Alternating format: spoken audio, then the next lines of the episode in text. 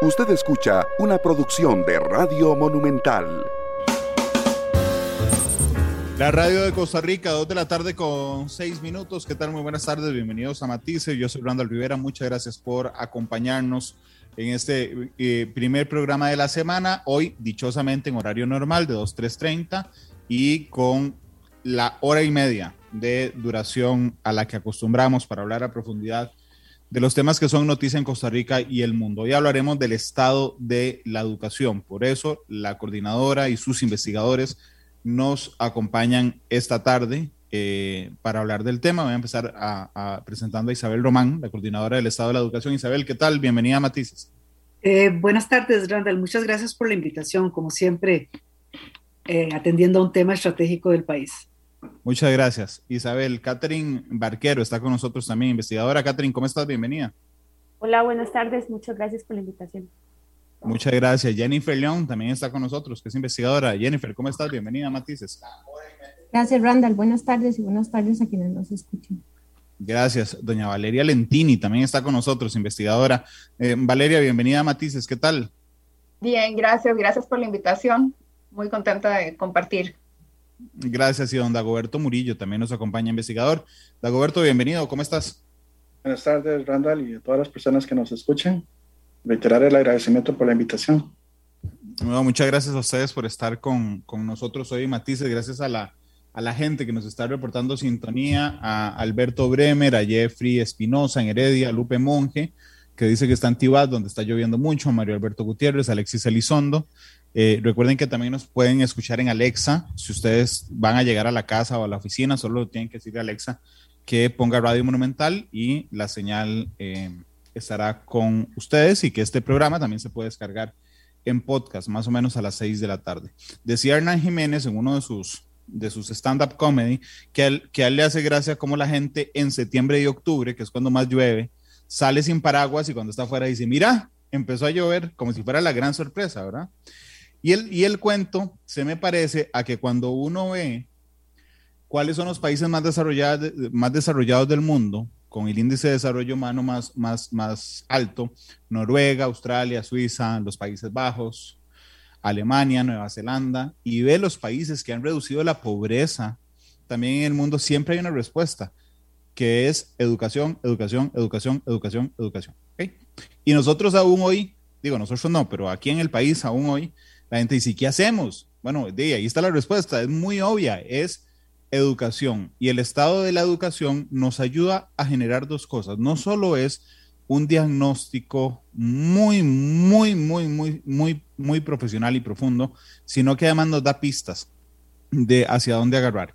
Isabel, en términos generales, y por favor va repartiendo conforme eh, la palabra, conforme vayamos avanzando, ¿qué encontraron ustedes en el estado de la educación eh, de este año, Isa?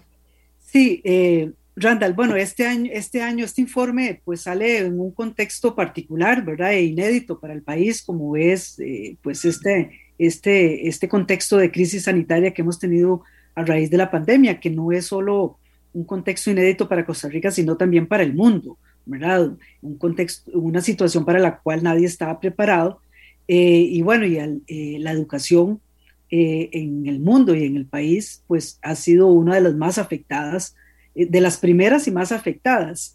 Solo que eh, la, situación en educación eh, es como, como una crisis que corre silenciosa a la crisis sanitaria. y bueno, y el informe pues lo que hace es un esfuerzo de poner en evidencia esa crisis y, decir al país con toda claridad que estamos en una grave crisis en, educación y que esa crisis, ojo, no es producto de la pandemia exclusivamente, ¿verdad? Porque ahora podríamos empezar a decir que todo es culpa de la pandemia y, eso sería, digamos, como muy fácil, ¿verdad? Eh, lo que el informe dice es que estamos eh, ciertamente en una crisis que es grave, que es una emergencia nacional eh, y que esa es una crisis que es producto de tres aspectos o tres elementos principales. En primer lugar, los rezagos acumulados que veníamos arrastrando, los problemas que no habíamos resuelto, que el informe venía señalando también en los años anteriores, eh, y que cuando cae la, la, pandemia, cuando surge la pandemia, que además nos cae como un meteorito, de, pues nos deja nos deja en la calle, como dice la gente, ¿verdad? Con los, la, jarana nos sale a la cara, ¿verdad? De esos problemas que no habíamos resuelto. Por ejemplo, el tema de la conectividad, ¿verdad? Que pese a que desde el 2012 teníamos una ley de telecomunicaciones, que pues teníamos que avanzar en esta materia, pues no lo habíamos hecho. Em, eh, y teníamos grandes brechas de conectividad al interior del sistema educativo y fuera. Eh, y después, bueno, es, eh, se suman otros problemas que ahora podemos profundizar, que veníamos arrastrando. Después viene el golpe de la pandemia. Em, y ahí este golpe de la pandemia lo que hace es generar un conjunto de efectos donde se profundizan eh, eh, esos problemas que ya traíamos eh, y surge lo que el informe llama un apagón educativo, que pues tiene que ver, es una metáfora, es una metáfora que hace alusión a, a los problemas de acceso a la educación que se, que de miles de, de niños y jóvenes debido a las interrupciones que tuvimos en la pandemia, pero además las interrupciones que ya traíamos desde el 2018 asociado a, a las huelgas que tuvimos en el sector. Eh, es un apagón educativo que está bien relacionado con el recorte de los aprendizajes que, que, venimos experimentando a partir de esas eh, o como producto de esas interrupciones y también por el surgimiento de una nueva forma de exclusión educativa eh, que el informe llama la atención en el sentido de decir, bueno, es una nueva forma de exclusión eso de estar inscrito formalmente en el sistema, no me he ido, pero no estoy aprendiendo. Entonces, digamos como que a grosso modo, Randall, eh, esta es una situación complicada eh, que además viene a profundizar desigualdades eh, y a afectar lamentablemente a los sectores más vulnerables y más pobres, que son también los que mayoritariamente asisten al sistema educativo, en un contexto además que por todo lo que se suma en la pandemia, la crisis fiscal, el, desempleo, el aumento de la pobreza, todo esto impacta el sistema educativo y tenemos eh, de ahí realmente una profundización fuerte de las brechas. Solamente para dar un dato, del número de estudiantes en pobreza extrema pasó de 187 mil a 297 mil. O sea, esto es un incremento de un 59% y es una emergencia nacional. O sea, si este país, este país no puede dormir tranquilo, digamos, eh, con esta situación, porque eh, pues hacia adelante eh, si no resolvemos rápidamente, pues podemos eh, pues, eh, tener una nueva generación perdida. El tercer componente, ya para terminar, es el tema de las rigideces institucionales, o sea, cuánto somos rápidos para responder a una situación como esta. Y ahí es donde el informe llama la atención, decir, bueno, también estas rigideces suman el tercer componente de la crisis, o sea, no, no necesariamente el país está respondiendo con la celeridad que se requiere, ni en conectividad, ni en fortalecer los programas de equidad. Eh, en fin, eh, ahí tenemos problemas que, atender. Entonces, tal vez ahí lo dejaría a grosso modo para que también podamos ir profundizando. Claro. De hecho, Isa, ustedes usan otra metáfora eh, que tiene que ver con ir piloteando a ciegas y después llega una tormenta podríamos elaborarlo un poco, porque es que a mí es la que, ah, sinceramente, me parece muy gráfica, digamos, eh, para entender lo que ha pasado en, en, este tema. Claro, tal vez Jennifer, podrías ahí ampliar. Eh, este, esta metáfora que menciona Randall de ir piloteando a ciegas, eh, la utilizamos cuando hablamos de la respuesta que dio el MEP a la pandemia.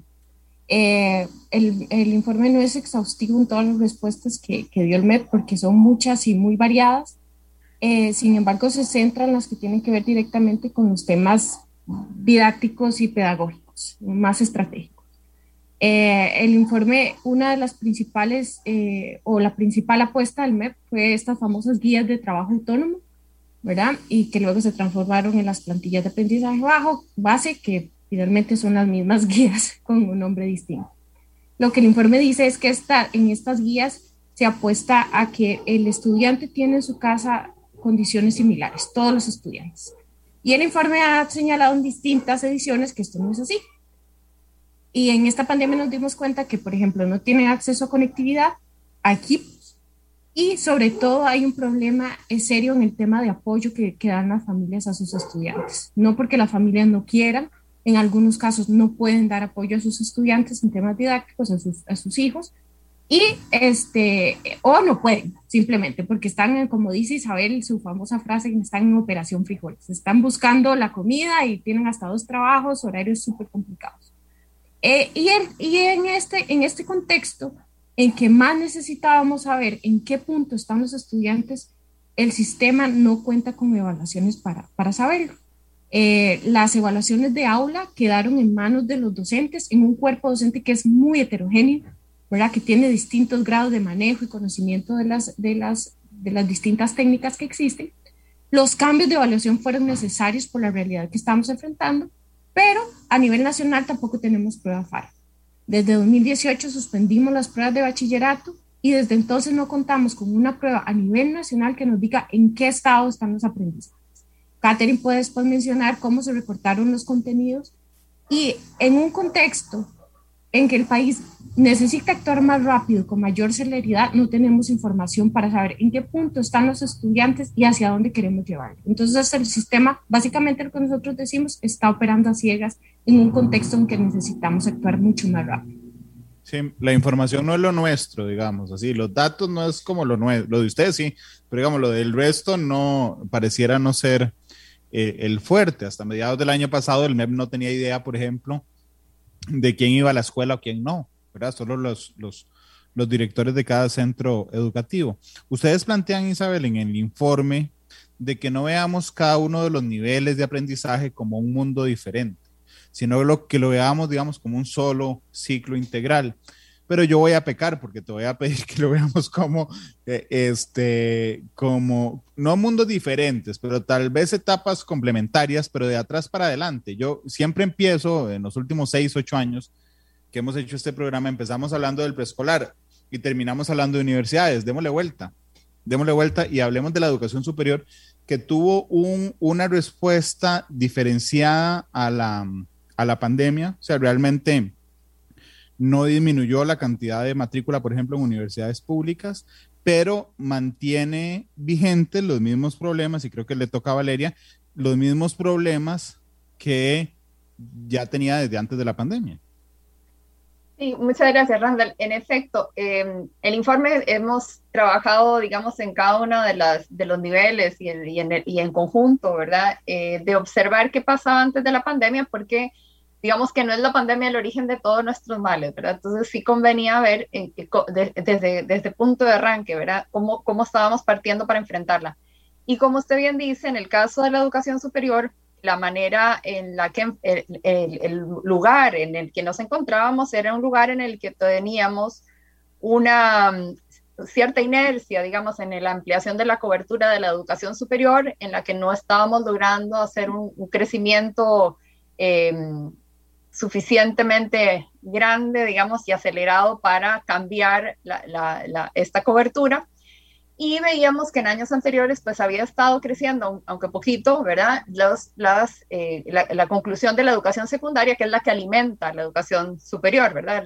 primero hay que graduarse en secundaria para poder pasar a la educación superior. Y en cambio, la educación superior veíamos que estaba bastante estancado. Eso hace que, digamos, las, las personas que después ingresan al mercado laboral teníamos siempre, estás parqueado, digamos, el, ese, esa proporción en alrededor del 30% y no estábamos avanzando.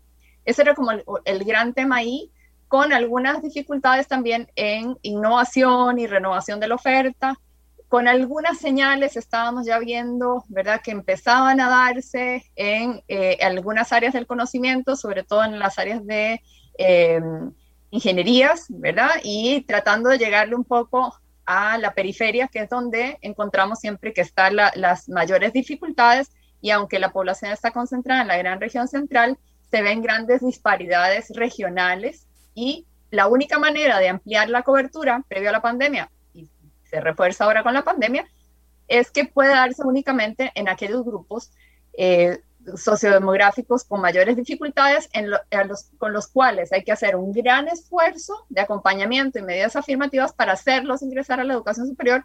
De otro modo, la cobertura, digamos, no crecería mucho más porque los grupos, digamos, de quien tienen ingresos más altos y residentes en, en región central o, o egresados de colegios con mejor formación ya están entrando a la educación superior y no es por ahí por donde podríamos entrar. Entonces, eso es lo que nos estaba pasando previo a la pandemia. También habíamos estado viendo algunos cambios en titulación.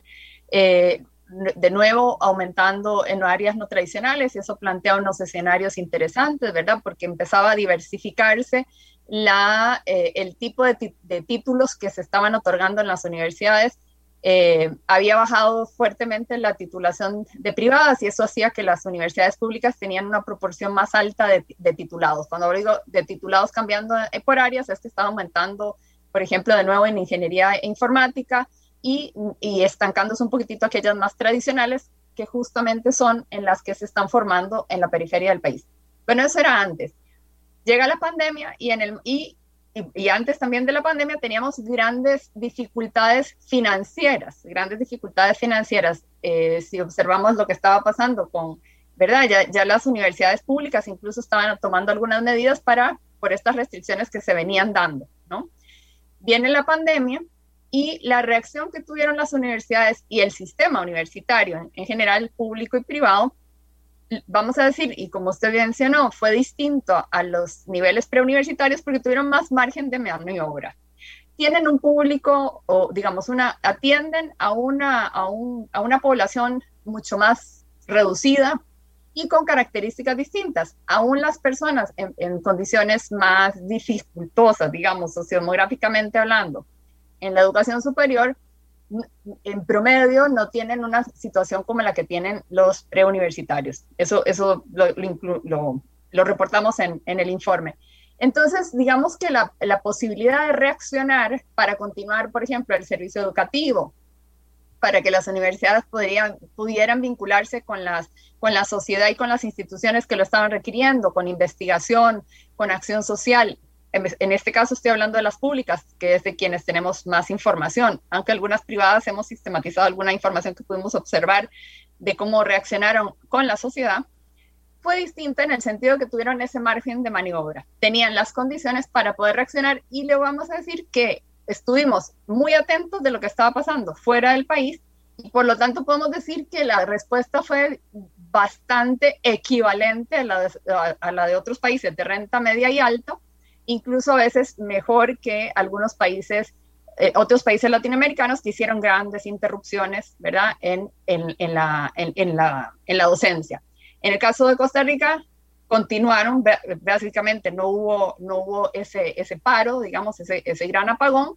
No sabemos en este momento cómo estuvo lo de los aprendizajes, pero ya estaban, digamos, por ejemplo, habían plataformas, de, ¿verdad? Ahí un poco casi que, que dependió, el sistema logró reaccionar bien y el último eslabón que viene a ser el docente sería el que daría la pauta de si esto fue de calidad o no, ¿verdad?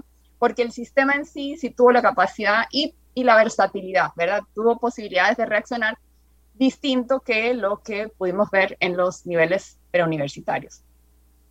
Valeria, pero una pregunta, porque digamos, efectivamente, cuando uno pasa o cuando uno pasaba en mi generación del cole a la universidad, realmente se le abría un panorama enorme. O sea, yo, recuerdo que el primer día en la U, un profesor de, de tecnologías de la información, que le mando un abrazo, Gustavo Verduzco, la primera, apenas entramos a la clase, dijo, todos abriendo la cuenta de Hotmail, este, porque necesita Latin Mail, creo que era.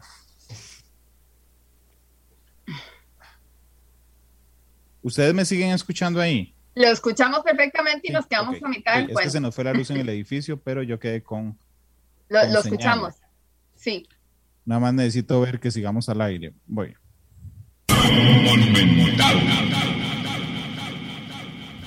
Eh, Otra vez, Glenn, porfa. Gracias. Bueno, seguimos al aire. Tuvimos, si vieron mi cámara en negro, es porque se fue la luz un segundo aquí en, en el edificio de Central de Radios. Lo primero que hicimos fue apagón, Un ¿Ah? apagón, pues. Otro un apagón. Sí, completamente. Er, er, ah, yo lo había planeado para que saliera así bonito en el programa. Este, nos, nos puso a abrir un correo de Latin Mail, creo que se llamaba, y de Hotmail. Y entonces ya, ya uno encontraba que conforme vos entrabas había una plataforma ya montada, digamos, a la que tenías que adecuarte, ¿verdad?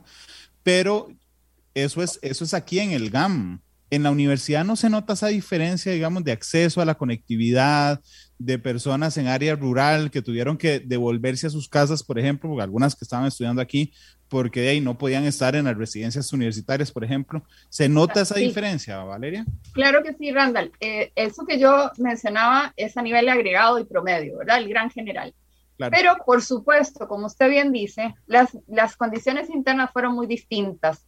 Y lo que hemos podido registrar con algunos estudios que hicimos, ¿verdad? Incluso encuestas en media pandemia y cuestiones de este tipo, ¿verdad? Con consultas, es que hubo grandes diferencias en, en, lo que experimentaron los estudiantes, los y las estudiantes. Por supuesto que es muy distinto a aquellos que eran becados, se tuvieron que desplazar de sus residencias, en ocasiones volver a sus casas, que cero condiciones para, para conectarse cuando la apuesta es virtual, o no tener los equipos o solo tener celular para conectarse, incluso estar en lugares con muy baja conectividad, que eso, digamos, ahí sí estaríamos hablando de que la cuestión geográfica donde, donde hay conectividad y además la, carencia de recursos dificultaba su situación y, lo, y, definitivamente fue el efecto fue diferenciado, eso sí lo constatamos y lo pusimos en el informe, que estas poblaciones sufrieron, digamos, más el embate de este, de este, de, este acomodo, ¿verdad? El sistema reaccionando y cómo los, las, las personas, ¿verdad? Cómo las personas estudiantes enfrentan esta situación. Y en efecto, que ellas con menos, de las, de las regiones, de la periferia, de personas con condición sociodemográfica eh, más vulnerable, que tenían becas, incluso las becas, la demanda por beca aumentó y, el, y, y aún cuando las becas tuvieron que hacer acomodos para suministrar equipos, suministrar este, conectividad. Vea que esto es distinto a lo que estaban enfrentando estudiantes de secundaria y primaria. En, en la universidad tenía la tuvo la capacidad de redirigir algunos fondos para que esto, esto fuera llevado a, a estudiantes que no tenían estas posibilidades, ¿verdad? Socioeconómicas para continuar. Entonces ahí... Son menos rígidas. Son menos rígidas esas posibilidades. Y eso más bien ha sido como una señal de que si hay esa, esa flexibilidad que se demostró durante la pandemia, y, y, que se está demostrando eso, puede haber esa misma posibilidad de ser menos rígidos a la hora de buscar soluciones que observamos prepandemia. Y también este, usted hablaba de la transición colegio-universidad. Pues fíjese que en efecto las personas de primer ingreso fueron las que más reportaron este, dificultades, ¿verdad? Es distinto, por ejemplo, los que cuando uno consulta a estudiantes de posgrado, su situación es totalmente distinta, ¿verdad? Ya ellos han pasado por la universidad, más bien hasta a algunos se les resultaba más fácil por la eh, incorporación de componentes virtuales en la docencia. Entonces, en efecto, Hubo efectos diferenciados, esos sí los pudimos eh, em, sistematizar algunos de ellos como para tener esas pistas.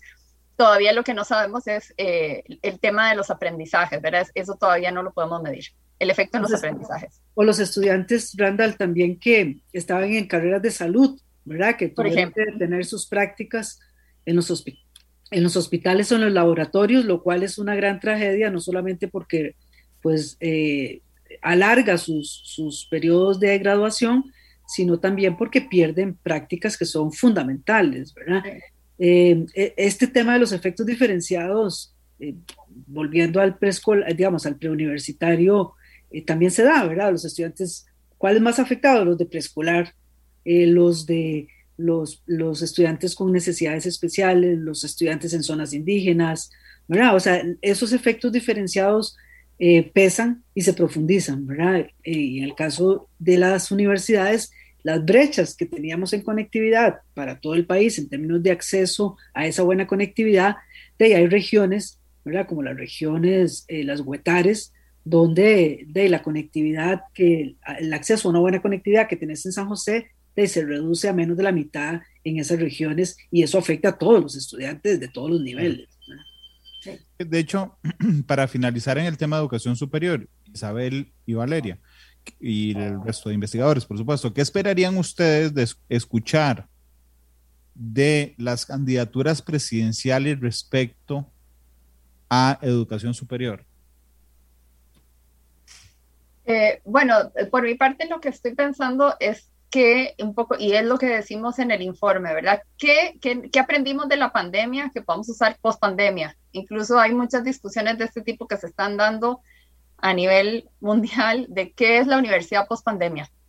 En, función de qué, cuáles son algunos de esos elementos que se pueden aprovechar posteriormente y en particular en nuestras universidades que están requiriendo, eh, y lo veníamos diciendo antes de la pandemia, de componentes de innovación, de, de, búsqueda de soluciones para hacer más eficientes el uso de los recursos.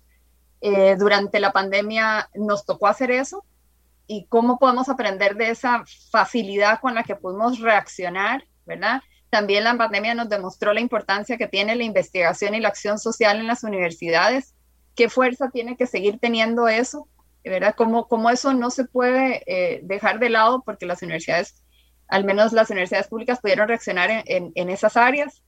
Entonces, ahí, ahí yo pienso que en, el, en, el, este, en particular en la educación superior, lo que, lo que sigue es ver cómo podemos aprovechar lo que aprendimos y en el, además hay un unos ejercicios que hacemos en el, en el capítulo 7 del informe de la educación superior, eh, liderados por mi colega Marcela Román, y, este, y ahí se trabajan algunas alternativas posibles, además de lo que hayamos aprendido durante la, estemos aprendiendo durante la pandemia sobre cómo podemos hacer algunas, este, algunas, algunos giros ¿verdad? administrativos, eh, gerenciales, de, gestión, de cómo podemos hacer para eh, no perder la calidad, siempre mejorarla, eh, no perder de vista la importancia que, y, y, el desafío que seguíamos teniendo y que seguimos teniendo y que probablemente se va a ampliar la brecha a futuro de, cobertura y cómo hacemos para que las universidades se impliquen, ¿verdad? Con niveles preuniversitarios debido a que no, nos, no pueden, digamos, ser ajenos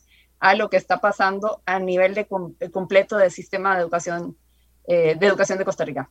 Hay, hay, una cuestión muy concreta, Randall, a este tema que planteas, que es todo el tema del fortalecimiento y apoyo a los estudiantes en las regiones para acceder a la educación superior eh, eh, y también para tener becas. ¿verdad?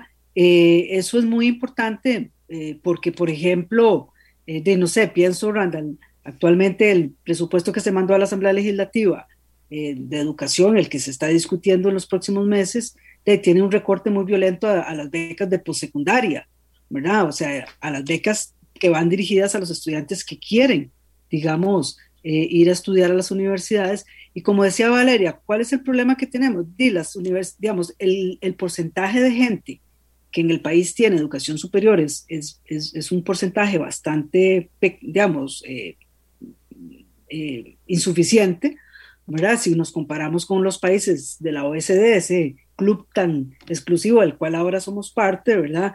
Eh, ese porcentaje tiene que aumentar porque ahora está alrededor de un 34% en los países de ese club está alrededor del 48%, hay que aumentarlo, pero la única forma de aumentarlo es apoyando a los sectores eh, de, menores ingresos y, y, apoyando a los jóvenes que están en las áreas, en las áreas periféricas, en las regiones fuera de la región central. Y entonces, en términos concretos, ese tipo de, recortes eh, en la inversión en educación no es, eh, de, no es lo, que va a ayudarnos a mejorar esa cobertura universitaria. Sí, yo hace un par de, meses estuve leyendo para una investigación que estábamos haciendo respecto a CONAPE y el fondo de avales, eh, por ejemplo, para la gente que no puede tener garantía eh, real para acceder a préstamos para educación. Y encontré cómo el lugar de proveniencia define, gracias al índice de desarrollo humano del distrito en el que vivas. Entonces, por ejemplo, si vos vivís en Escazú, pero no tenés los recursos para ir a la universidad, ¿ok? No calificás de arranque porque vivís en Escazú. Y entonces, eh, porque solo se le da, digamos, a las zonas con, con de medio y bajo eh, desarrollo humano. Entonces, no sé, a mí se me ocurría, por ejemplo, vincular que cualquier hogar que en situación de vulnerabilidad acreditada por el órgano necesario de acreditar lo que en este caso es el IMAS, ¿verdad? Eh, de, te sirviera de arranque, por ejemplo, para participar por fondos de avales para educación superior. Sí, eh, eso, es un criterio, es un buen ejemplo, es un criterio a revisar, ¿verdad? Igual pasa cuando con el IDS, cuando se aplica en, en, en, Pavas, ¿verdad? Si, güey, en Pavas está Romoser. Exactamente. pero, también, está Tillo, eh, eh, perdón, ¿cómo se llama? La Carpio. Entonces, de ahí el tema es que es un muy, ¿verdad? Muy, muy grueso y entonces, de hay muchachos perdiendo oportunidades porque el, el indicador es muy grueso. Vamos a secundaria. Ok, perfecto. Eh, tal vez con Dago. Bueno, aquí son, varios temas. El primero que quisiera recalcar es, ahora que hemos hablado de la este es un contexto eh, adverso, un contexto estratégico adverso, que tiene que ver con el fin del primer bono demográfico. Y esto significa que cada vez tenemos una proporción menor de eh, población en, en, edad escolar, que posteriormente va a ingresar al, al, mercado laboral y deberá sostener una población adulto mayor creciente. Pero entonces, de ahí la importancia de que como país eh, debamos, primero, por un lado, universalizar la secundaria, porque sabemos que las personas que no logran finalizar la secundaria eh, tienen una probabilidad alta de caer en condición de pobreza. En segundo lugar, eh, tiene que ver en, con una situación de que el, la población, eh, vamos a ver, no, no está logrando llegar. Hay grupos que no, que no llegan. Y de la que llegan, históricamente teníamos un porcentaje que se iba. ¿verdad? Hoy las cifras eh, oficiales nos dicen que ese porcentaje, eh, tenemos un récord histórico, ¿verdad? Eh, tenemos una población que está eh, en el sistema educativo, pero ya Catherine más adelante hablará del tema de que están ahí, pero no están aprendiendo. No es de extrañar, por ejemplo, entonces, que cuando vemos los resultados de la población eh, estudiantil en pruebas internacionales, los resultados no sean lo que muchos esperan. Y estos resultados, estamos hablando de competencias matemáticas, competencia científica, competencia lectora. Eh, por ejemplo, en el caso de la competencia matemática, estamos hablando de que el 60% eh, se ubican los dos niveles de desempeño más bajos. Es decir, son eh, situaciones eh, que nos ubican muy lejos de aquellos países con los cuales Costa Rica busca compararse. Y aquí caigo a otra situación estratégica, el tema de la inversión, que ya se ha venido hablando en reiteradas ocasiones. Pues resulta que queremos compararnos con esos países, pero nuestra inversión, aunque es alta con respecto al Producto Interno Bruto, eh, por persona, por estudiante, eh, es dos veces o tres veces menor que que esos países invierten.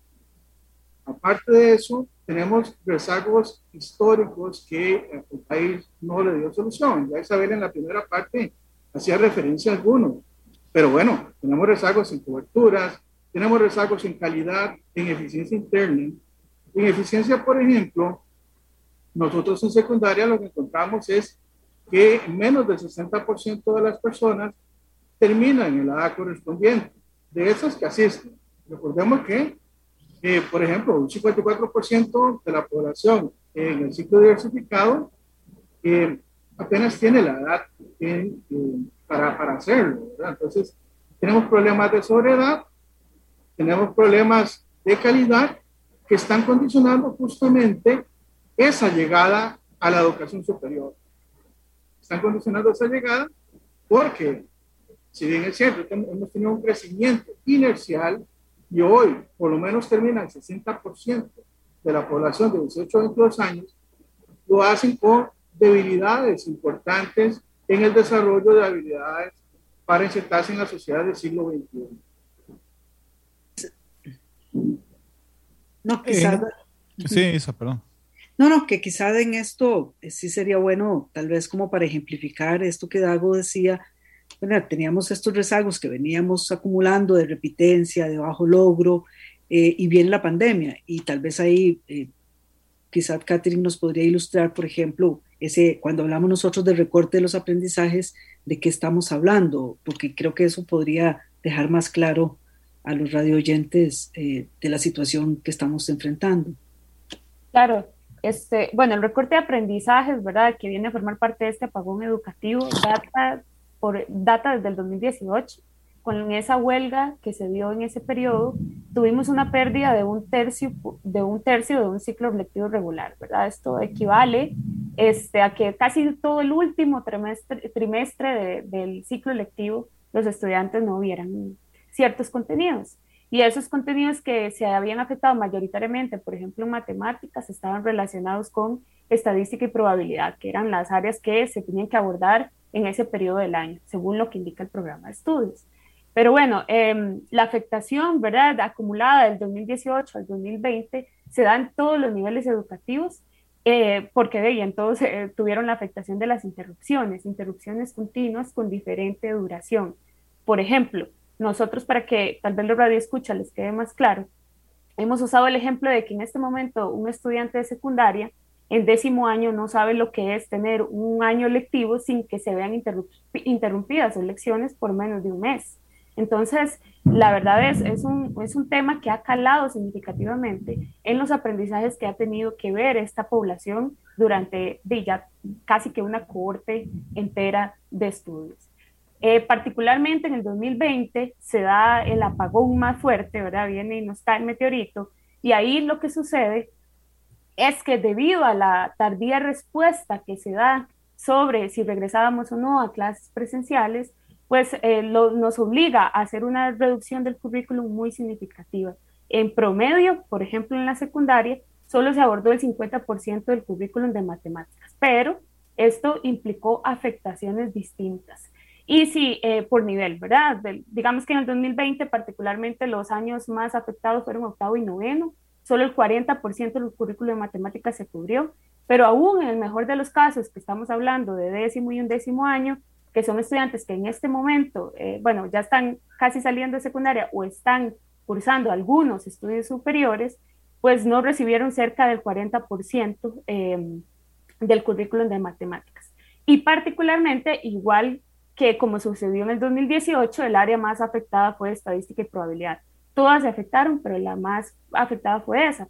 ¿Y, ¿Y por qué menciono esto? Bueno, porque es un área importante para fomentar la habilidad de resolución de problemas, un aspecto en el que, como señalaba Dago, de acuerdo con las pruebas PISA, que son las que participa el país y otros países del mundo, para medir competencias claves eh, necesarias para insertarse exitosamente en la sociedad del siglo XXI, ya veníamos reportando debilidades muy, muy significativas.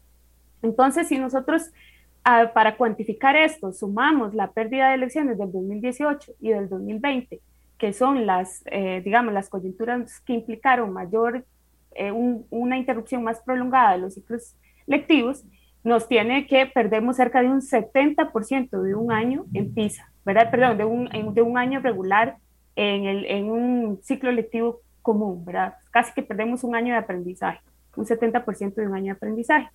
Cuando tratamos de simular qué sucedería en PISA si no logramos tomar medidas oportunas y diferenciadas que hagan que esos aprendizajes que históricamente ya tenemos rezagados y acumulados, eh, si no las tomamos prontamente, nos llevarían a retroceder hasta 30 puntos en PISA.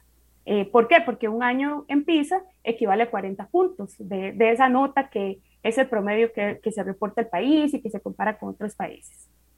Pero más allá de eso, lo que hay que ver sería la afectación en el desempeño de los estudiantes y lo que esto implica para garantizar que cuenten con esas bases sólidas que le permitan hacer frente a la, a la actual sociedad del conocimiento que requiere individuos con habilidades superiores para hacer uso crítico del manejo de información que tenemos y para que puedan manejar la información que se produce en tiempo real, que es de una cuantía muy importante, ¿verdad? Y, este, pues, y, y garantizar que se inserten en una sociedad productiva y se fomente su conocimiento personal. Pero entonces, recapitulando, en la secundaria hemos tenido un rezago importante en todas las áreas, pero principalmente en, en, una de ellas es matemáticas, que la priorización de contenidos que se obligó a impartir por parte del Ministerio de Educación Pública durante el 2020, nos llevó a reducir cerca del 50% del currículum en matemáticas.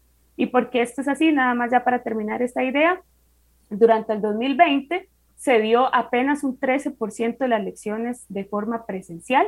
Esto fue en el periodo de febrero a mediados de marzo. En ese periodo los docentes están apenas, digamos, eh, dándole la bienvenida a los estudiantes, familiarizándolos con los contenidos para ya empezar a impartir eh, nuevos aprendizajes que están diseñados en el programa de estudios. Pero después, a mediados de marzo, se prioriza el derecho a la salud de las personas sobre la educación y obligó a que Costa Rica tuviera el cierre de los centros educativos y más, más prolongado de la OCDE, incluso, y el más reciente de nuestra historia. Y esto ya se ha documentado en la literatura internacional, que está asociado a grandes pérdidas de aprendizajes, aún en las mejores condiciones de virtualidad, y afectaciones principalmente a poblaciones eh, más vulnerables. Entonces, lo que nos hizo esto, que durante un periodo de incertidumbre que fue desde marzo hasta agosto, es hasta finales de agosto donde el Ministerio de Educación Pública ya formaliza que no va a haber regreso a las clases presenciales y dejó solamente, eh, digamos, de tiempo disponible de agosto a diciembre para que se impartieran nuevos contenidos. Y esto es una de las principales causas, esa respuesta tardía que vimos, que implicara que el abordaje de los contenidos fuera tan significativa, ¿verdad? Ese reporte y esa contracción a la que ahorita estas generaciones están enfrentándose, que se agrava, como mencionaba, si sumamos las interrupciones que datan desde el 2018 y que hasta este momento no habíamos logrado nivelar. Catherine, pero, pero vamos a ver, si uno entiende el, el, colegio, la escuela, no como decir, voy a pasar eh, noveno año, listo, chao, voy a cuarto año, pero no lo entiende así separado, sino que los elementos que yo aprendo en noveno año son los que me dan herramientas acumuladas para enfrentar cuarto año. Hoy, ¿cómo estamos con el tema de esa materia? O sea, la perdimos, eh, se está viendo a pedacitos. Yo dudo de eso porque ni siquiera se está viendo la materia completa este año, pero se va a ver a pedacitos el otro año. Eh, ¿Cómo estamos en este instante con esa materia? ¿La perdimos para el resto de la vida o, qué? Para entender esto hay que entender cómo funcionaron las plantillas de aprendizaje base, que es lo que responde a la priorización de contenidos que hizo el MEP, ¿verdad? Esa priorización priorizó, valga la redundancia, aprendizajes base eh, qué necesitan los estudiantes como mínimo aprender para poder aprender las otras áreas, ¿verdad? Por ejemplo, en el caso de matemáticas son cinco áreas que se abordan en el programa de estudios, pero digamos que cada programa de estudios tiene un perfil de salida. Entonces, el estudiante que lleva todos estos contenidos garantiza que cumplió ciertas habilidades que, como mencionas, son necesarias para el ciclo siguiente. El tema es que ya veníamos arrastrando debilidades, ¿verdad? Y que estas que se recortan pues no es que están perdidas del todo, pero las tenemos que recuperar. Al momento no hay una estrategia de nivelación diseñada, eh, entiendo por otras, em, digamos, comentarios que ha hecho la ministra de Educación que están trabajando en un plan de recuperación pedagógica, pero cuando nosotros eh, lanzamos el informe, a ese momento no había una estrategia de nivelación que usted dijera, sí, ya se está aplicando, va efectuada.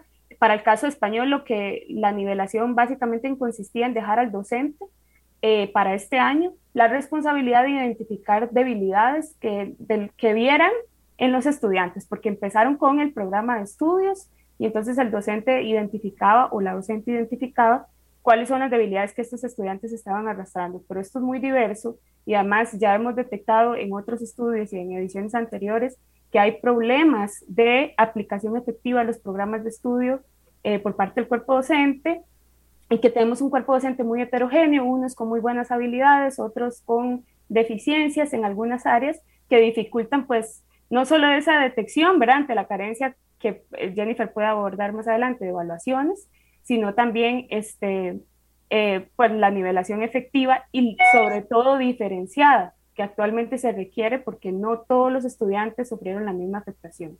Esto puede ser muy diferente. Tal vez ahí lo que podríamos, a tu, a tu pregunta, Randall, es que hay un gran riesgo. Digamos, hay un gran riesgo de que eso no se recupere, ¿verdad? Por eso el informe insiste en que hay que moverse rápido, digamos, que el país tiene que actuar rápido y para actuar rápido, pues hay que desarrollar cuanto antes. Esta, bueno, primero volver a clases, ¿verdad? Porque cada, cada día que pasa un niño sin ir a clases todos los días eh, y estando en esas condiciones de brecha digital, obviamente que ahí la cosa está eh, muy, eh, está fregada, ¿verdad? pero entonces la primera recomendación es obviamente cuanto antes volver todos a clases, porque el, riesgo se incrementa, ¿verdad? te voy a decir, digamos, te voy a dar un ejemplo. En 2018, cuando se tuvo la huelga, se plantearon una serie de, digamos, de que los docentes tenían que recuperar la materia que se había dejado de ver, pero la verdad es que nunca supimos si se recuperaron o no se recuperaron, ¿verdad? O sea, eso quedó a discrecionalidad del docente. Entonces, por eso el informe insiste en que necesitamos tener pruebas nacionales para ver el nivel, o sea, cuál es la profundidad del iceberg frente al cual estamos, o sea, qué es lo que saben y qué es lo que no saben los estudiantes. Y en función de eso, pues entonces, eso, eso nos daría eh, planes de nivelación robustos, con información robusta para saber, bueno, Randall no sabe esto. Ok, entonces, ¿cómo vamos a hacer para que Randall recupere eso y pueda seguir adelante en su trayectoria educativa? Porque aquí lo peor que puede seguir, pasar es que sigamos adelante y unos, unos saben más que otros y esas desigualdades en la trayectoria educativa se van a amplificar, no se van a reducir, ¿verdad? Sí, vamos a tener una generación perdida, pero es que decirle al MEP que vaya rápido es como pedirle a Brian Ruiz que juegue todo el partido. O sea, ya todos tenemos que asumir que no va a pasar, que no va a pasar. El MEP no va a ir rápido, eh, por más que le pidamos, porque en su diseño institucional, su diseño institucional no está hecho para caminar, para caminar rápido. Pero, Isa, a mí también me preocupa, y no sé si, si en esto vas a pedirle apoyo a, a Jennifer, la, la capacidad docente, porque cuando el MEP habla de los docentes, yo me imagino una, hay un consejo de ancianos sabios, digamos, que todos tienen una enorme, un enorme conocimiento. Y yo conozco docentes muy buenos, extraordinarios, pero hay otros que no son tan buenos, ¿verdad? Y esa heterogénea, bueno, que sean tan heterogéneos, como Catherine nos contaba, digamos, realmente nos ponen un riesgo enorme de, eh, de quién es el que vigila, digamos, y, controla y, tiene em, inserción en el avance de los contenidos. Isa. Sí, ahí tal vez Jennifer eh, puede ampliar sobre el estudio que hicimos, em, digamos, de, sobre competencias, digamos, digitales de los docentes, para que responder a tu pregunta, Randa. Sí, eh, efectivamente, en, la buena noticia en secundaria, digamos, es que cuando nosotros hacemos una evaluación de las competencias digitales de los docentes y la formación que han recibido ellos en temas de educación a distancia, educación virtual, uso de tecnologías, los docentes de secundaria y los que están en la educación para jóvenes y adultos son los que tienen mejores niveles. Con algunas particularidades, por ejemplo, son los docentes de informática, docentes de especialidades técnicas, docentes de ciencia, no sé, en áreas muy, muy específicas. La mala noticia es que no necesariamente son estos docentes que tienen mayor conocimiento los que tienen a sus estudiantes durante más horas lectivas, ¿verdad? Este, no necesariamente es el docente de español o el de estudios sociales el que tiene mejor manejo, pero en general digamos que secundaria está bastante eh, mejor. El problema aquí es que, este, de nuevo, la jarana nos sale a la cara este, por, porque cuando medimos PISA, aunque en 2018 y todavía no teníamos el efecto de la pandemia, las competencias digitales de los estudiantes salen en niveles muy, muy bajos. Este, y cuando este estudio lo, lo realizó Catherine, cuando hacemos como grupos de estudiantes, encontramos que están en el nivel bajo y medio. No encontramos estudiantes en los niveles más altos de la competencia digital que mide PISA. ¿verdad? Entonces uno dice, ok, estudiantes con bajas competencias digitales, pero los docentes parece que son los que manejan mejor. ¿Qué pasó? Y bueno, pasó lo que el informe ha venido diciendo. Una deuda importante en temas de conectividad en los centros educativos o disponibilidad de tecnología este, que no se usa, ¿verdad? En las aulas no se usaba, o por ejemplo, si había un tele, se usaba como una pizarra. No sé si recuerda Randall cuando hablamos de esto en su momento ambientes de aprendizaje este, que, que no, en, la que, en los que la tecnología está prácticamente ausente. Entonces, finalmente, esto di, desemboca en lo que estamos ahora, ¿verdad? Finalmente, di, cuando los estudiantes ocupábamos que se conectaran y aprovecharan más los recursos virtuales, di, no, logramos dar ese paso porque todavía no habíamos generado las condiciones previas. en el cuerpo docente, este, el gran problema que tenemos es que es eso que vos mencionas, que es muy heterogéneo, ¿verdad? Y no hay seguimiento y acompañamiento. Entonces, les decimos a los docentes, ok, vamos todos para la casa, todo el mundo aplica las guías, evalúen, hagan diagnóstico y veamos cómo recuperamos. Y como vos decís, hay docentes que, que, con mucho compromiso, y aquí no estamos diciendo que es que todos tienen que trabajar las 24 horas parejo, ¿verdad? Sino que hay docentes con tanto compromiso que de, de alguna manera buscan los, las maneras de salir adelante pero hay otros docentes que no. y no necesariamente tienen las herramientas para hacerlo. Y finalmente, yo creo que ahora es uno, se ha hecho mucho más, eh, como más evidente cómo dejamos solos a los docentes en estos procesos. Este, y di, ya el informe había señalado en reiteradas ocasiones que eso no podía pasar por la, por la gran variedad que tenemos. Sí, pero de hecho, de hecho, si nosotros tomamos a los docentes, ¿verdad?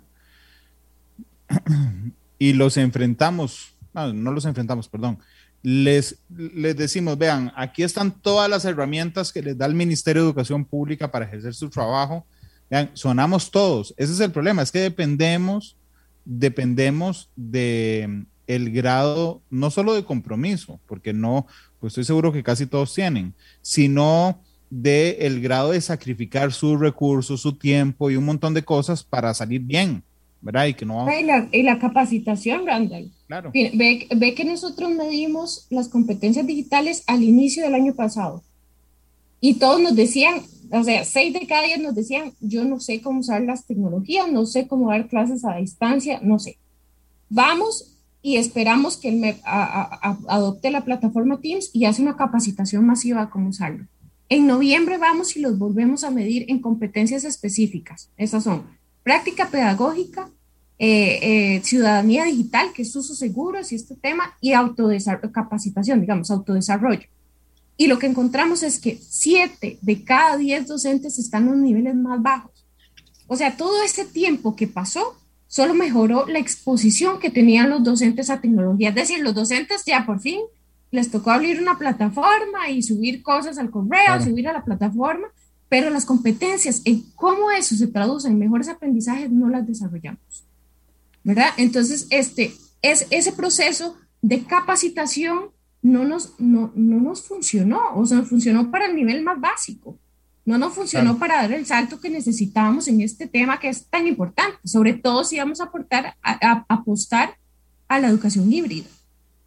Que de hecho nada más quisiera, y, y bueno, despedí a Valeria, pero ya se, se fue porque levantó la mano para ir al baño. Este, no, no, mentira. Eh, tenía una, una actividad después. Que Dagoberto ahora habló del bono demográfico. A mí eso me parece fundamental. Que yo quisiera, y supongo que ustedes también, bueno, no supongo, el informe lo dice, eliminar de una vez la tentación de que el fin del bono demográfico signifique de alguna manera decir, bueno, disminuyamos la inversión en educación, ¿verdad? Porque viendo los números yo me asusté mucho. O sea, cuando uno ve el promedio de la OCDE respecto a Costa Rica, el promedio de la OCDE son 5 mil, no, 9 mil y pico de dólares por estudiante. El de Costa Rica son 3 mil y pico de dólares. Entonces, eh, Dagoberto, de alguna manera, y ahora mm, te lo pregunto a vos porque vos lo mencionaste ahora, es aprovechar el tema del bono demográfico para tener una mejor educación para todos y todas. Ya no tenemos salida, Randa digamos, el tema del bono lo, tuvimos ya hace varias décadas y, por así decirlo, no lo aprovechamos. De hecho, ahora se mencionaba el, tema de la generación perdida en, los 80, que era cuando más población joven iba a ingresar al mercado laboral.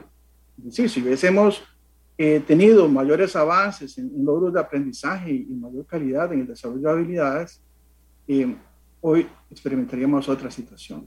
El tema aquí es que ya tenemos un riesgo enorme. Y ese riesgo es, como decíamos, no, no hacer nada por esta población que tenemos hoy en el sistema y por la que están por llegar. Eh, ¿Por qué? Porque, como decía, esta es la que va posteriormente a sostener todos los avances en desarrollo humano que el país ha logrado a la fecha. ¿Y, y por qué esto es riesgoso? Porque, por ejemplo, cuando queremos lograr equilibrios macroeconómicos, y empezamos a recortar en educación, los primeros rubros que se terminan afectando son las transferencias, que se transforman en becas y otras ayudas, y en el tema de capital, que no hemos mencionado, pero el país tiene rezagos históricos en el tema de infraestructura. Y de ahí que el informe también señala que en el país para el 2021 habían más de 800 centros educativos con órdenes sanitarias. Claro. Eh, a la par de que hay ausencia, eh, bueno, de estabilidad en, el servicio de agua potable, estabilidad de la conexión eléctrica. Eh, entonces, son, son muchos rezagos realmente a los cuales el país tiene que hacer frente. Algunos porque en el pasado no, no, invirtió de manera correcta y eh, otros porque no le hemos prestado la atención debida durante años. ¿verdad? En el primer caso, ahí está la infraestructura. En el segundo caso, bueno, estos problemas de competencia lectora que nacen desde la primaria, que ya más adelante se podrán abordar, pero que van repercutiendo conforme un chico va avanzando a cada nivel educativo. Es decir, si uno escucha hablar a los, a los docentes de secundaria, van a decir es que ahora llegan sin saber leer bien, sin saber sumar y sin saber restar, y, tienden a achacar, digamos, al docente que está atrás.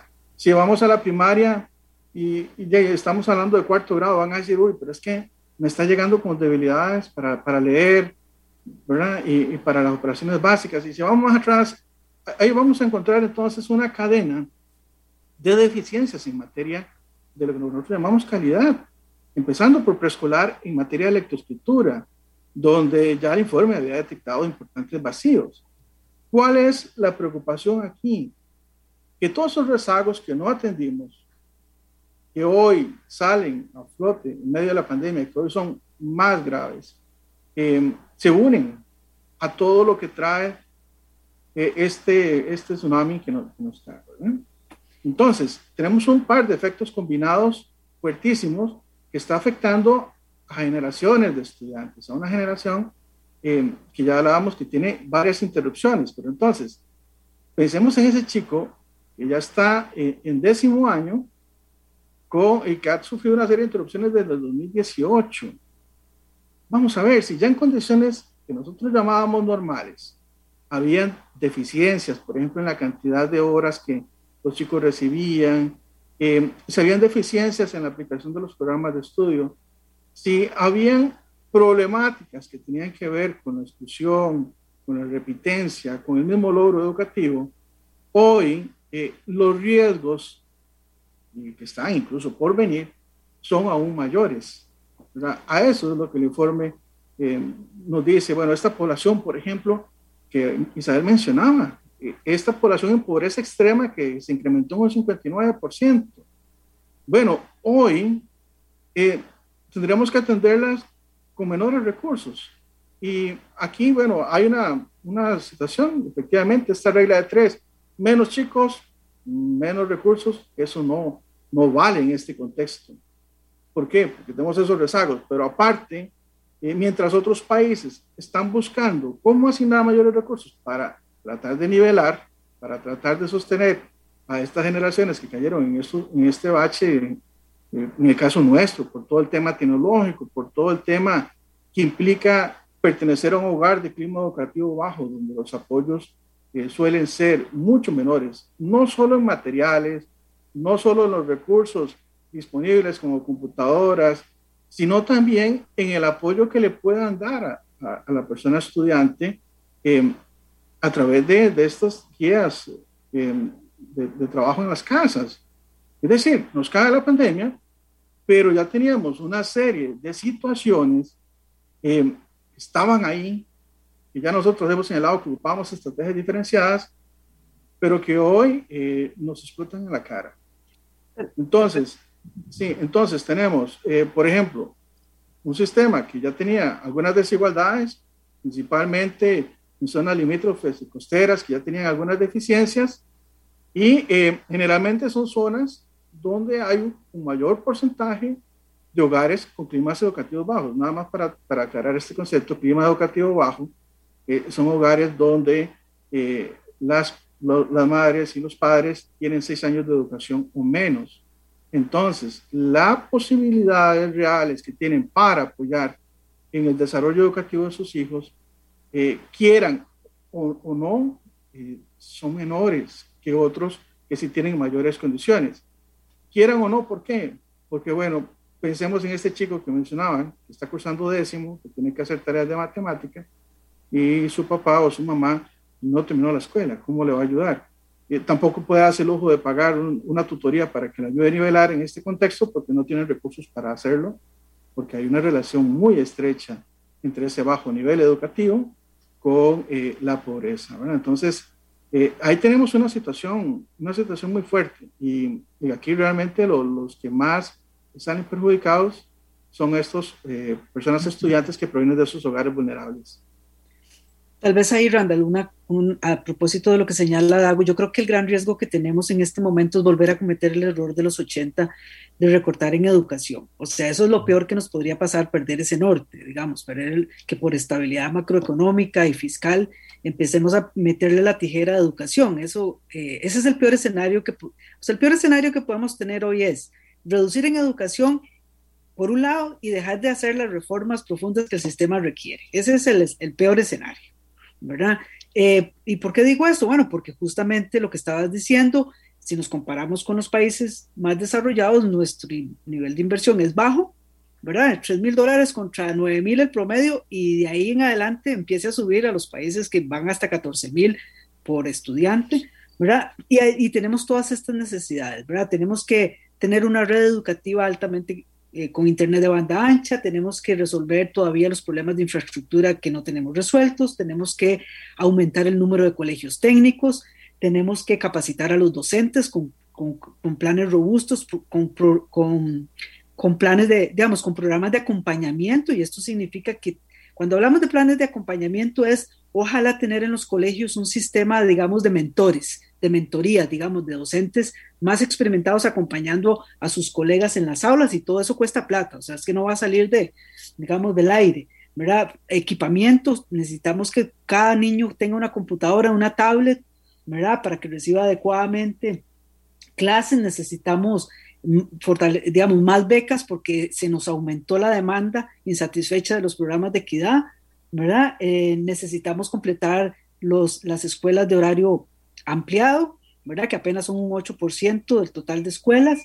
Eh, necesitamos, eh, digamos, poner en, en, práctica planes de nivelación y esos planes de nivelación van a tener un costo, ¿verdad? Porque como dice Dago, implica desarrollar tutorías especiales, especialmente a los estudiantes más vulnerables y a sus familias.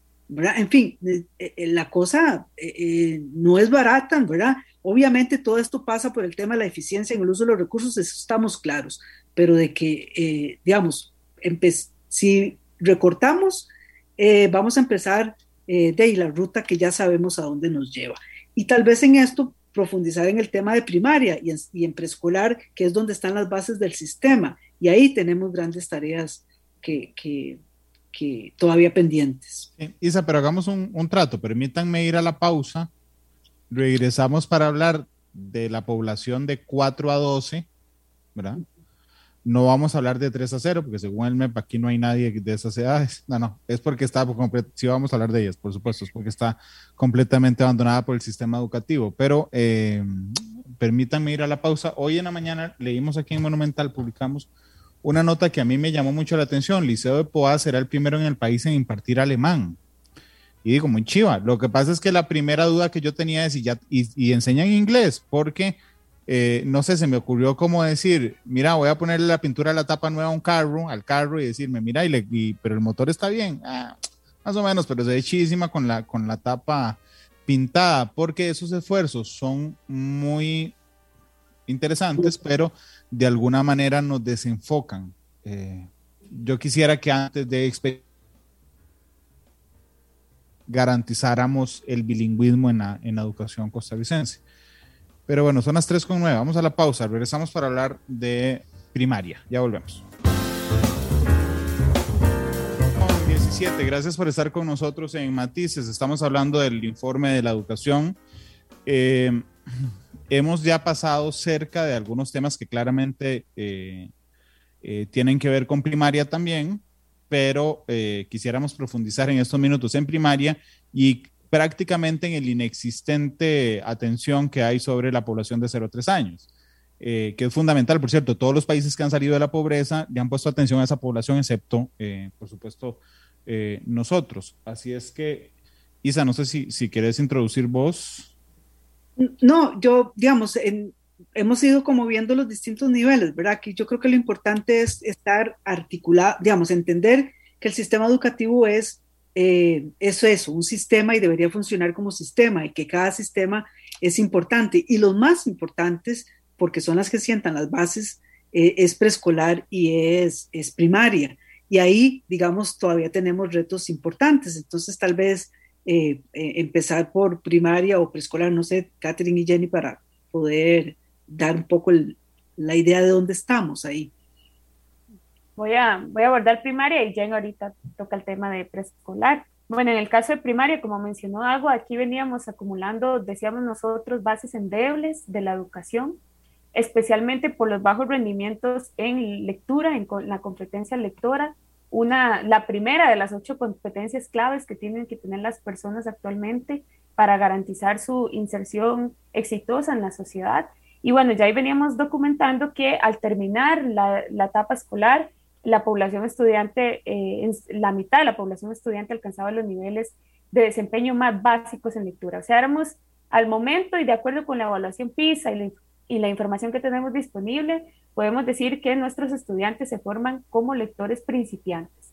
No hemos logrado dar el salto hacia eh, niveles más avanzados. Y a estas debilidades de, digamos, en el logro aprendizaje, se sumaba también la, la capacidad, digamos, eh, de ambientes de aprendizaje, que teníamos crecimientos muy inerciales, por ejemplo, el salto que hemos dado a aumentar las escuelas que ofrezcan el currículum completo ha sido muy, muy pequeño. Eh, actualmente, el 92% de las escuelas del país ofrece un currículum recortado porque no se imparte el programa de estudios completo.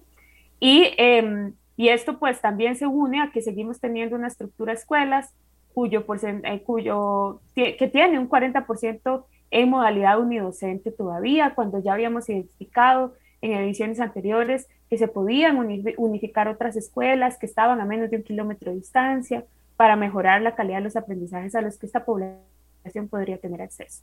Al igual que la población de secundaria, sufrió una afectación muy importante en el tema curricular, en, es decir, en esos aprendizajes esperados, y entonces esto viene a dificultar esas bases que estamos formando y que son tan necesarias para poder mejorar las capacidades superiores que actualmente requieren los estudiantes para avanzar con éxito en su, en su trayectoria educativa y potenciar su conocimiento personal también. Un estudio a profundidad que hicimos eh, del programa de estudios de español, eh, analizamos cuáles fueron los aprendizajes que se recortaron durante el periodo de pandemia particularmente, ¿verdad? Y esto igual le sumamos los rezagos de la huelga. Y entonces ahí encontramos, por ejemplo, que igual que en secundaria, el 50% del currículum se cubrió apenas en promedio. Y esto es lo que nos dicen las plantillas de aprendizaje base, ¿verdad? Que lo que hicimos fue ver la priorización de contenidos que, que implementó el MEP, qué contenidos se, se dieron versus lo que tiene todo el programa de estudios. Pero no sabemos cuál fue el aprovechamiento real de los aprendizajes del estudiantado. Un estudio realizado en matemáticas para la, las direcciones regionales de Puriscal y Alajuela, pues revelaban que incluso algunos docentes solo impartieron la mitad de lo que indicaba ya la priorización de contenidos, que era la, la mitad, ¿verdad?, del currículo eh, total para cada nivel educativo. Entonces, esto ya nos pone un hallazgo eh, muy preocupante y sobre la necesidad de mejorar esas bases que se forman en la primaria. Particularmente en español, los años más afectados fueron segundo y sexto año, sí, los años más claves de la educación primaria. ¿Por qué? Porque en primer y segundo año reportábamos ya los niveles, en segundo año, perdón, los niveles más altos de la repitencia, ¿verdad? Y era donde los estudiantes tenían mayores niveles de repitencia y recordemos que ahí es donde ya aprenden a leer y a escribir. Y particularmente en sexto grado, este, también se, se redujo en un, 40 en un 60% el currículum y esto pues nos deja como estudiantes que salen de la escuela con un perfil esperado que no cumple, digamos, con todas las habilidades que, que ya la reforma curricular tenía previstas. Esto implicó prácticamente la omisión o el abordaje muy parcial del área de expresión y comprensión oral, un área estratégica para fomentar el desarrollo de la competencia lectora eh, y que implica que menos, digamos, ¿y por qué, por nosotros insistimos tanto en la competencia lectora? Porque principalmente en un contexto como el que actualmente estamos enfrentando, necesitamos mejorar ese aprendizaje que es el que garantiza, y el informe muestra una evidencia muy amplia de esto, que es el que va a garantizar que tengamos mejores desempeños en otras asignaturas o en otras disciplinas. Por ejemplo, determina en forma muy directa e intensa que también le van a los estudiantes en matemáticas y que también le van a los estudiantes en ciencias.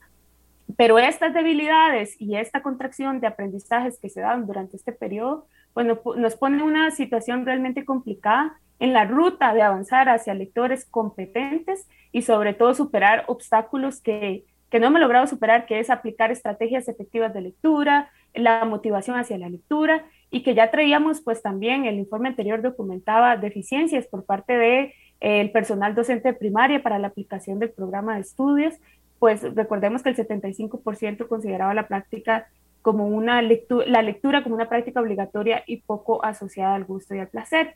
Entonces, si no mejoramos esas, esas bases tan importantes y sobre todo fortalecer la lectura, el, el, Banco Mundial ha señalado que podemos experimentar un incremento de lo que se denomina la pérdida de aprendizajes, que básicamente es un estudiante de 10 años, pongámonos en contexto, más o menos cursa tercer grado, eh, tercero y cuarto grado de la escuela, que no logra comprender un texto simple. Y eso nos obliga actualmente, ¿verdad? Ya los rezagos que traíamos en esta área nos obliga a que en un mundo donde tenemos cada vez más información y que se produce información en tiempo real, estemos luchando contra la desinformación. Y esto es clave porque obedece a esas bases tan endebles que estamos formando desde eh, niveles como la primaria.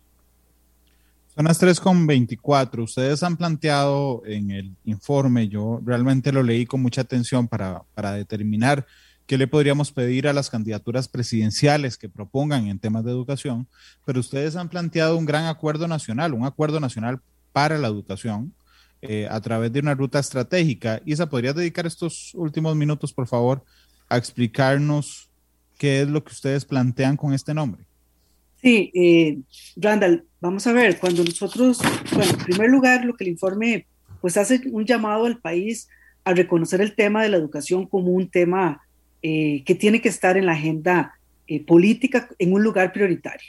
¿verdad? Este no es, un, es un no es un tema menor porque es un tema que eh, pues está vinculado directamente a los problemas que más preocupan a los costarricenses, la pobreza, el desempleo, el, tema de la, de, la, de la, reactivación económica, o sea, ¿cómo vamos a lograr todas esas, todas esas metas que como país queremos si no tenemos las bases para hacerlo y esas bases están en la educación?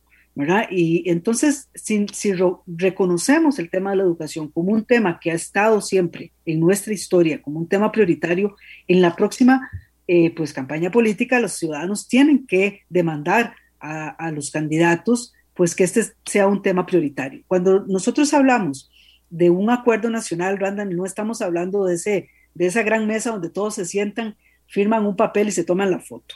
No es eso lo que está hablando el informe, es realmente que cada actor social asuma su responsabilidad histórica de cara a los desafíos y a los problemas ampliamente documentados por este informe durante muchos años.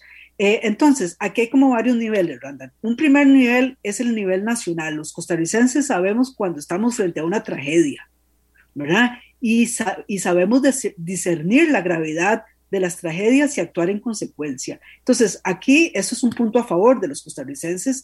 Cada vez que hay un desastre, todos somos muy solidarios. Bueno, aquí necesitamos que todos, desde sus distintas trincheras y organizaciones y espacios, todos sumemos a un conjunto de tareas que tenemos por delante. Y la primera tarea es estos planes de nivelación y es ayudar a, ojalá, dice el informe, una gran campaña nacional de alfabetización donde nos aseguremos que ningún niño se quede sin aprender a leer y a comprender un texto. Y eso todos podemos apoyar, los profesionales, los pensionados, o sea, todos tienen un, primo, un sobrino, un vecino, un amigo, eh, ¿verdad? Eh, que necesita ayuda. Eh, y ahí desplegar acciones conjuntas desde los distintos espacios y ámbitos. En el caso de los partidos políticos, eh, ojalá que acuerden los partidos políticos establecer entre ellos un conjunto de lineamientos o medidas básicas que se comprometan a, impulsar eh, hacia adelante, independientemente de cuál sea el que gane, para garantizar que efectivamente en los próximos años podamos tener esos planes de nivelación robustos, podamos tener ambientes conectados, podamos tener una red educativa con internet de banda ancha, em, em, eh, podamos efectivamente mejorar los procesos de selección y evaluación de los docentes, podamos realmente desarrollar planes de acompañamiento y formación de los docentes robustos, ¿verdad? Em, también hay, digamos, como en, en este gran idea de acuerdo nacional, es que, por ejemplo, los proyectos que ya están sobre la mesa, hay montones de proyectos en la Asamblea Legislativa eh, sobre el tema de conectividad, sobre el tema de, de, acreditación de las carreras. Aquí, digamos, sobre esas cosas que ya están sobre la mesa, es, digamos, eh, eso hay que empujarlo ya, ¿verdad? Y que nadie se meta, se ponga a poner piedras en el camino, ¿verdad? Sino que todos, ahí ya no es tantos actores, eh, ahí hay actores ya más digamos, ya más identificados que pueden ponerse de acuerdo, ¿verdad? En términos de conectividad, de red de banda ancha, eh, del marco nacional de cualificaciones de las carreras de educación. Y después ya vienen mesas específicas que se pueden eh, establecer, ¿verdad? Hay, hay, actores como el Colipro, como los gremios, eh, frentes más específicos para apoyar todo el tema de la capacitación y la profesionalización de los docentes en, materia de competencias digitales, ¿verdad? Eh, en fin, digamos, hay como varios niveles, eh, de tal manera que, que, efectivamente podamos avanzar hacia estas tareas de tener planes de nivelación, el regreso a, una, a, las clases presenciales exitosos, ¿verdad? De tal manera que todos los chicos puedan volver a tener clases, que mejoremos los ambientes de aprendizaje, las bibliotecas, el acceso a libros, ¿verdad? Em, en fin, digamos, aquí yo creo que en este, en este contexto, Randall, del Bicentenario, y qué acción más, eh, mejor acción patriótica podemos hacer si no ponernos esta meta de relanzar la educación como un tema eh, prioritario eh, para los costarricenses, porque al final, Randall, lo que está en juego no solamente es el futuro del país a grosso modo, en términos de sus metas de, competitividad, de apertura. Este programa fue una producción de Radio Monumental.